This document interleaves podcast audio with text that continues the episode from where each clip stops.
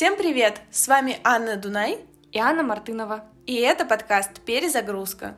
И мы продолжаем перезагружать заброшенные места Ленинградской области. В Петербурге и Ленинградской области есть множество мест, где когда-то кипела жизнь, а теперь стоит звенящая тишина. Она всегда привлекала и будет привлекать всех любопытных туристов, в том числе и нас. Легендарные заброшенные места, пугающие объекты – это именно то, что мы хотим посмотреть. Именно поэтому на этой неделе мы отправились в заброшенный пионерлагерь «Космонавт». В живописном лесу на берегу реки Оридиш, неподалеку от села Рождественно, стоит заброшенный пионерлагерь. Там, по рассказам туристов и публикациям в интернете, все еще можно увидеть плакаты, детские рисунки, игрушки и расписание отрядов. Нас это, очевидно, заинтриговало.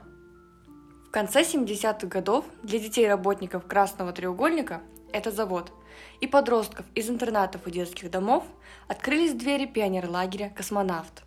Вожатыми для отдыхающих детей были студенты Санкт-Петербургского государственного университета в составе педотрядов. Лагерь «Космонавт» долгое время успешно функционировал. Сотни детей и подростков каждое лето приезжали сюда отдыхать. На территории расположено помещение с актовым залом, столовая, несколько трехэтажных корпусов – а изюминкой лагеря является большой бассейн на четыре плавательные дорожки. Атмосферу и пионерский дух создают мозаичные изображения ключевых лиц советского времени и яркие лозунги на табличках. Раньше в окнах еще красовались витражи. Время, к сожалению, изрядно потрепало все постройки. Однако до аварийного состояния зданием еще далеко. Но давайте обо всем по порядку. Мы, как всегда, поехали в наше путешествие во второй половине дня – Ехали 70 километров на машине до поселка Рождественно. Оставили машину возле жилых домов и пошли в лес, потому что навигатор показывал короткий путь по тропинке.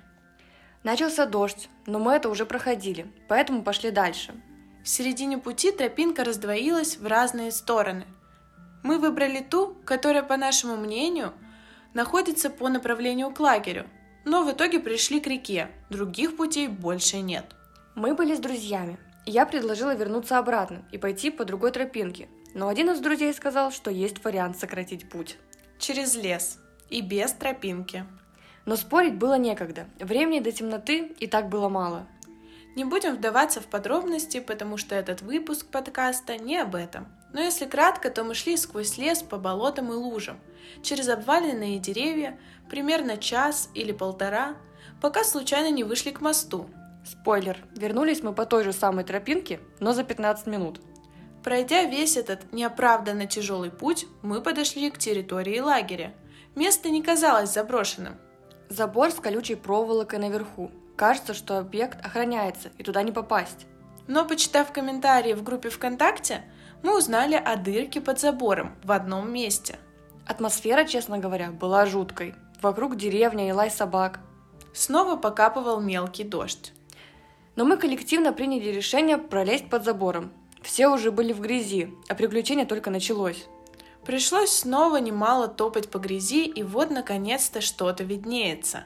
Первое, что мы увидели, много, около десятка пустых кирпичных корпусов. Совершенно мертвых, без законных стекол и дверей. Целый мертвый городок. Из пола вырваны доски, вся проводка снята со стен.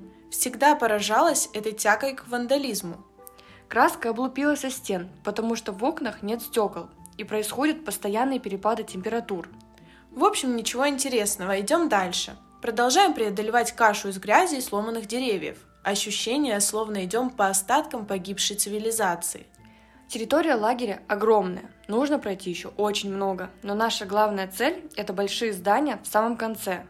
В середине лагеря большой массив соснового леса, Детям, которые тут отдыхали в советское время, очень повезло.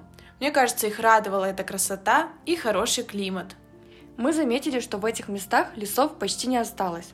Все вырублено под поля. И в основном лесополосы только там, где были пионерские лагеря. Через небольшой промежуток времени мы дошли до водонапорной башни. Это значило, что мы прошли почти половину пути. Так как мы считаем себя достаточно смелыми ребятами, мы полезли наверх. Башня поразила своими размерами. Двери были открыты. Внутри не оказалось нижнего пролета лестницы. Пришлось лезть до второго пролета по доске. Спилена лестница и внизу, и вверху, и большая часть труб. Когда мы дошли до середины башни, то увидели место, где были спилены трубы. Тот, кто это делал, проявлял изрядные чудеса гимнастики и акробатики, чтобы потом поживиться, отнеся все это в приемку металла. Мы лезли наверх за красивыми видами, но нас ждал облом. На верхушку не попали, лестница тоже украдена. А все окна наверху были из матового стекла. Смотреть и фотографировать было невозможно. Лишь в нижние окна можно было что-то увидеть. Пошли дальше, зашли в соседнее здание. Откидные скамейки на первом этаже. Интересно, что тут было? Дом культуры, досуговый центр. Затем увидели лестницу наверх. Окна заложены тем же самым матовым стеклом. Перила украдены. Мы покинули дом, пошли в дальнюю часть лагеря. По пути обнаружили огромное изображение Ленина, сделанное на большой каменной плите, причем выложенное из мозаики. Такое изображение изготовить было очень дорого и сложно. Интересно то, что абсолютно не важно, слева ты стоишь или справа, глаза вождя постоянно смотрят на тебя. Мистический советский бог – который всегда следит за тобой. Надо вести себя хорошо. Кстати, мозаику, которую читали до поездки, тоже удалось найти. Пионеры с красными галстуками. Мы дошли до большого и красивого здания, которое обозначено на карте как столовая. Увидели число на стене, говорящее, что здание построено в 1955 году. Внутри интерьера прям как в усадебном доме. Неплохая была столовая. Тут можно устраивать балы, на потолке лепнина, следы от двух люстр. Такие заброшенные здания – исторические памятники. Благодаря им можно многое узнать об эпохе. Эта эпоха – время Хрущева и раннего Брежнева. Время акклиматизации после ужасов войны, коллективизации, репрессий. У двери тоже лепные узоры, да и сама дверь красивая. Полукруглая веранда, вход из зала на веранду обделан витражами. Нашли лазарет – об этом напоминает рисунок, изображающий доктора Айболита. Дойдя до конца лагеря, на что у нас ушло больше часа, мы наконец увидели здание бассейна. Да, в этом лагере был собственный бассейн, и это несмотря на обычные пляжи и купальни. Вниз не спустишься, все лестницы, к сожалению, спилены. Но надо признаться, что фотографии не отражают масштаб бассейна. Он выглядит завораживающе и пугающе одновременно – это был один из главных объектов, который мы хотели увидеть вживую. Мы были очень рады, что воплотили свой план на все сто процентов, и воодушевленные пошли обратно. Удивительно, что дорога назад была менее утомительной, потому что мы активно обсуждали все увиденное. В описании к нашему подкасту мы прикрепим самые интересные фотокарточки этого места. Спасибо, что прослушали этот подкаст. Пишите ваши впечатления в комментариях, а также напоминаем, что вы можете оставлять там свои рекомендации, те места, которые вы хотели нам посоветовать.